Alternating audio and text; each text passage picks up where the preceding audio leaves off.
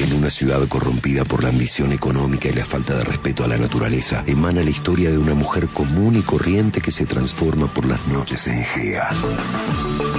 Gea, la heroína verde cordobesa que viene a salvar el planeta. Los hechos, personajes y lugares que forman parte de este radioteatro son ficticios. Cualquier parecido a la realidad es una meditada coincidencia. En el capítulo anterior de GEA nos enteramos de cómo el alcalde de la civilización cordobesística llegaba a un inescrupuloso acuerdo con la empresa Autovías Comisionada Sociedad Anónima para otorgarle la licitación de la autovía más grande de toda la historia cordobesística. Ante la inminente adjudicación de la obra, ante los oídos sordos de la justicia a los amparos de los grupos ecologistas y ante la ineficacia de marchas y protestas, el activista ecológico José Acampe se encadenó en una de las piernas del monumento a Daniel Valencia en la plaza principal de la ciudad. Último momento. Un desequilibrado terrorista ecológico se ha atado con unas cadenas al monumento de la rara Valencia que tenía que ser inaugurado en las próximas horas. En una esquizofrénica medida de protesta en contra de la flamante autovía que el pueblo aclama y necesita. Estamos en vivo y en directo desde el lugar de los hechos con nuestra cronista. Momento. Ay, momento, momento. Buenas noches, Estudio Central.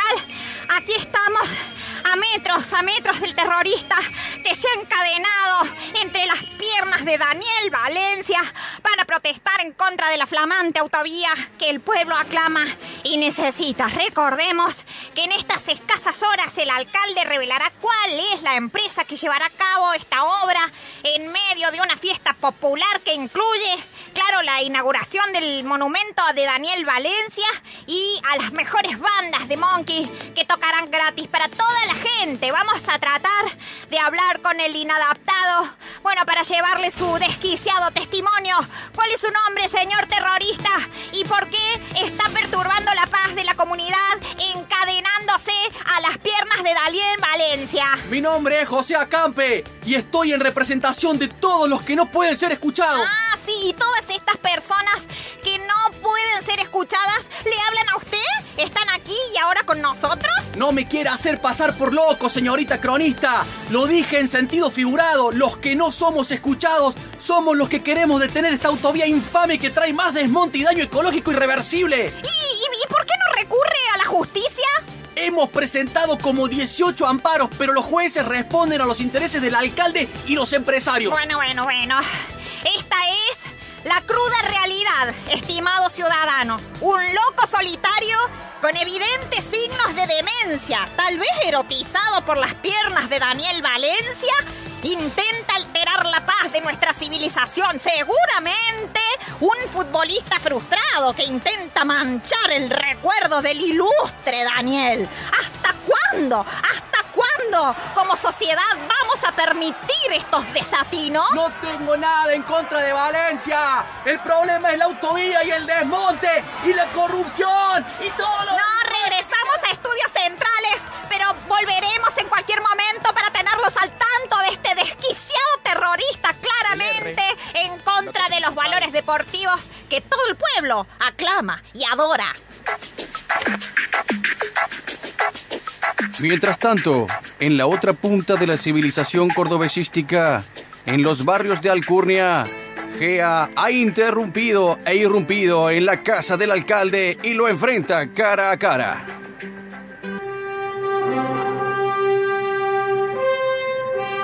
¿Pero quién diablo es usted? ¿Cómo, cómo entró a mi mansión? ¿Qué- ¿Por qué ha roto mi ventana? Soy Gea, señor alcalde, y tengo una oferta que no podrá rechazar. No me interesan las prepagas, señorita. Tengo una salud de hierro y, y- y los mejores médicos a disposición. Ahora hágame el favor de retirarse antes que llame a mi seguridad privada y personal. No quería llegar a decir esta odiosa frase, señor alcalde, pero me va a tener que acompañar.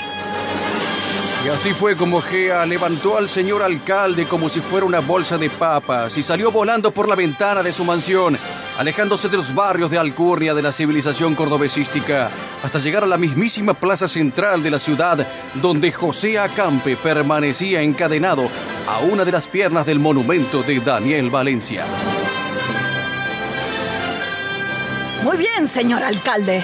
Voy a explicarle la situación porque lo veo un poco confundido. El muchacho que está encadenado al monumento de Daniel Valencia se llama José Acampe. Al parecer, en los últimos meses, ha pedido hablar con usted y no ha sido atendido. Así que le ruego se acerque y conversen un poco. O de lo contrario, tendré que aparecer nuevamente en su mansión y llevarlo a dar un paseíto. Me he explicado claramente, ¿no? Está bien, está bien, sí, señorita Gea. Pero por favor, no me vaya a querer hacer daño, ¿no? Soy muy rico para morir. No tema por su vida, señor alcalde. Solo me interesa que ustedes dialoguen. Ahora, si me disculpa, tengo que retirarme. Hay más gente que debe recibir mi visita esta noche. De esa manera, Gea salió volando por entre los edificios del centro de la ciudad y al alcalde no le quedó otra opción que acercarse a dialogar con un incrédulo José Acampe que no pudo reconocer en un primer momento al hombre más poderoso de la civilización cordobesística en bata de dormir pálido y un poco despeinado. Último momento. Desde el mismísimo centro de la civilización cordobesística nos llega una insólita noticia que estamos tratando de chequear casi en directo. Al aparecer una persona muy parecida al alcalde de la ciudad, solo que un poco más pálido, despeinado y en bata de dormir, estaría teniendo una conversación con el terrorista ecológico José Acampe, Estamos en vivo y directo desde el lugar de los hechos con nuestra cronista. Así es. Buenas noches. Estudio Central. Hace más de 15 minutos que José Acampe está conversando con un vagabundo de notable parecido a nuestro alcalde. Los asesores del alcalde nos dicen que es imposible que se trate de él ya que en estos momentos el mandatario se encuentra en su mansión descansando para la inauguración de mañana. Ahora mismo podemos ver cómo el vagabundo termina su diálogo con José Acampe y se dirige hacia nuestro móvil. ¿eh? Si mal no veo. ¡Ay, señoras y señores! El señor despeinado y en bata de dormir no es otro que el mismísimo alcalde de la civilización cordobesística. No damos crédito a lo que ven nuestros ojos estudios. Ante el inevitable abordaje de la cronista, no le quedó otra opción al señor alcalde que responder a todas las preguntas que la periodista le hacía en aquella extraña madrugada, donde Gea empezaba a cambiar la historia cordobesística. Bueno, en realidad siempre estoy atento a los pedidos del pueblo, aunque se trate de una minoría un tanto perturbada. El ejercicio de la democracia se logra mediante el diálogo y el intercambio de opiniones. ¿Y por qué ese diálogo tiene lugar a estas horas de la madrugada y de una manera tan informal? Ya lo dijo el gran Mahatma Gandhi, señorita periodista. Un gobernante sabio escucha a su pueblo encadenado a cualquier hora de la madrugada y en bata de dormir si es necesario. Ahora, si me permite, debo tomar un taxi para regresar a mi mansión. El escándalo político que se empezó a gestar esa misma madrugada llegaría a niveles impensados. La gente comenzó a dudar de la cordura del primer mandatario y José Acampe se convirtió de la noche a la mañana en un enemigo de peso para los empresarios de autovías comisionada Sociedad Anónima que no entendían muy bien qué había pasado, pero que veían peligrar su negocio ante el estallido mediático del asunto. Mientras tanto, en los barrios populares de la civilización cordobesística, Georgina Estela Acosta despertaba de un sueño profundo y extraño.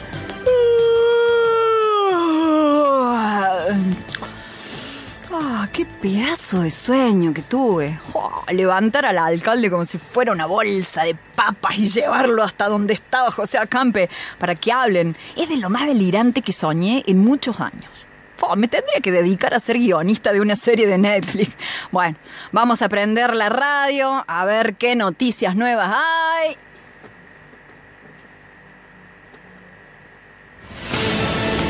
Último momento. ¿eh? Se hizo viral el video donde José Acampe charla largo y tendido con el alcalde de la ciudad. ¿Qué tiene este hombre que los poderosos se rinden a sus pies? ¿Cuál es el magnetismo de su personalidad arrolladora que cautiva a jóvenes y adolescentes? Un informe completo sobre este líder ecologista que es tendencia en las redes y solo en horas suena a millones de nuevos seguidores. ¡Oh, no! Esto no puede haber sucedido, ¿o sí? ¿Qué demonios pasó esa noche en la civilización cordobesística? ¿Cómo influirá todo esto en la trama política y empresaria del poder? ¿Cuánto sabe Georgina sobre Gea y Gea sobre Georgina? ¿Qué gusto tiene la sal? ¿La sal no sala y el azúcar no endulza? Todo esto y mucho más será develado la semana que viene en esta misma radio y a esta misma hora en el cuarto capítulo de Gea y la civilización cordobesística. Nos encontramos con Juanse.